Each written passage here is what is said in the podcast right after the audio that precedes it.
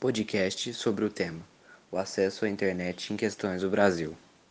O ser humano está cada dia se superando em suas conquistas e em grandes manifestações de modernidade.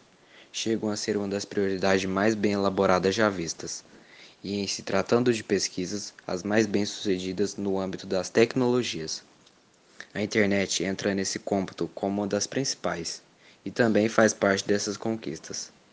Os usuários que cada vez mais se interessam por programações que chegam a utilizar quase todo o tempo das pessoas, principalmente dos jovens. O Brasil é um dos campeões de tempo de permanência na rede. O número de usuários de internet ficam pelo menos 9 horas e 14 minutos por dia conectado. Em um país em que 42% dos lares não possuem computadores é um indicador para a desigualdade social e a exclusão de grande parte dos estudantes, pois demonstra a afirmação de novas iniciativas por parte dos governos estaduais.